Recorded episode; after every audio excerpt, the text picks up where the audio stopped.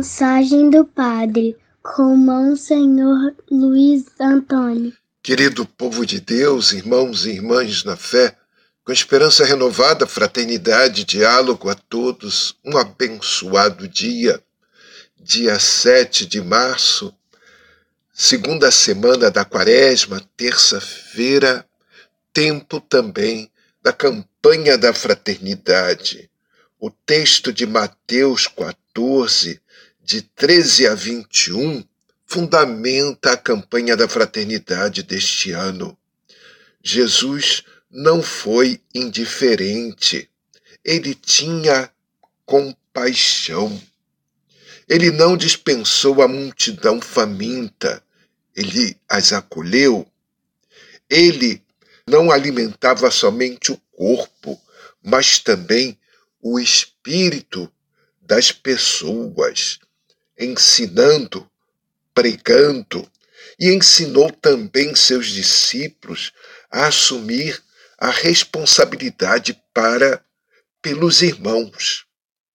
Multiplica a partir de pouco que temos ou que eles tinham, desde que nós o ofereçamos. Jesus ensina o valor da partilha que sustenta ou que supera supera a lógica do individualismo. A primeira leitura de hoje é Isaías, capítulo 1, versículos 10 e de 16 a 20. Isaías condena a hipocrisia de uma sociedade que se contenta com as exterioridades cultuais, sem consequência para a vida prática. Deus detesta o culto realizado por uma sociedade que se estrutura sobre a injustiça. O que Deus quer, em primeiro lugar, é uma vida social que defenda os fracos, os órfãos e as viúvas e liberta os que estão escravizados, os que estão oprimidos. E Deus não obriga, ele convida o homem a se decidir a conversão e a vida ou a teimosia e a morte. O salmo é o Salmo 49, ou 50. Oração em estilo sapiencial, apresentando a primeira parte de uma liturgia penitencial. A continuação está no Salmo 51. O refrão é: A todos os que procedem retamente, eu mostrarei a salvação que vem de Deus. O Evangelho, Mateus capítulo 23, versículos de 1 a 12. Proclamação do Evangelho de Jesus Cristo segundo Mateus. Naquele tempo, Jesus falou às multidões e os seus discípulos e lhes disse: Os mestres da lei e os fariseus tem autoridade para interpretar a lei de Moisés. Por isso devem fazer e observar tudo o que eles dizem, mas não imiteis suas ações, pois eles falam e não praticam, amarram pesado fardos e os colocam nos ombros dos outros, mas eles mesmos não estão dispostos a movê-los se nem sequer com um dedo. Fazem todas as suas ações só para serem vistos pelos outros. Eles usam faixas largas com trechos da escritura na testa e nos braços e põem na roupa longas franjas. Gostam de lugar de honra nos banquetes e dos primeiros lugares nas sinagogas. Gostam de ser cumprimentados nas praças públicas e de serem chamados e de serem chamados de mestre.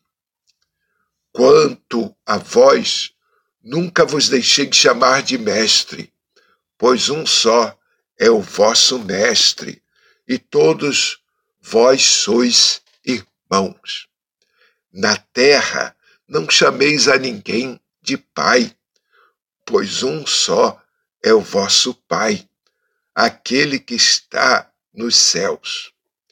Não deixeis que vos chame de guias, pois um só é o vosso guia, Cristo.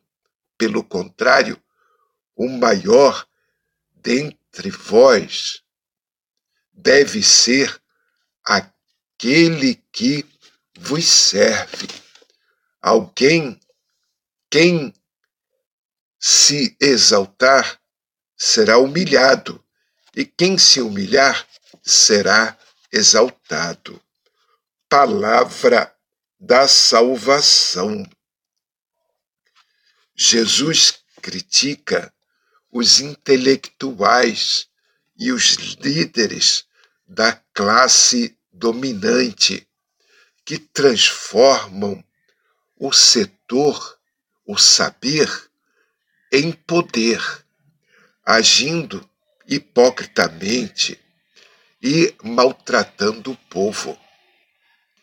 Na nova comunidade de Jesus, todos são irmãos, voltados para o serviço mútuo e reunidos em trono de Deus, que é Pai, e de Jesus, que é o Filho único líder e que veio para servir.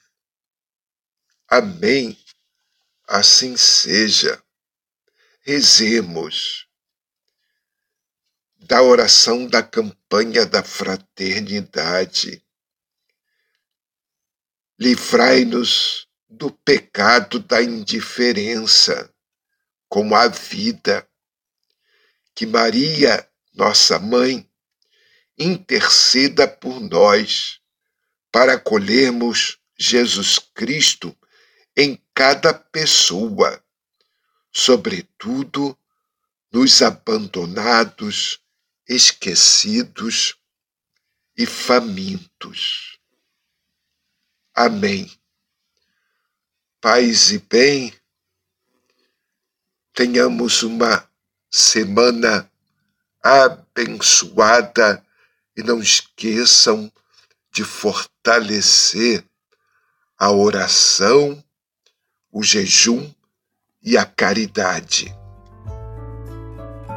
A ausência da fraternidade nos leva a desviar o olhar do irmão que tem necessidade de valor, alimento e lugar.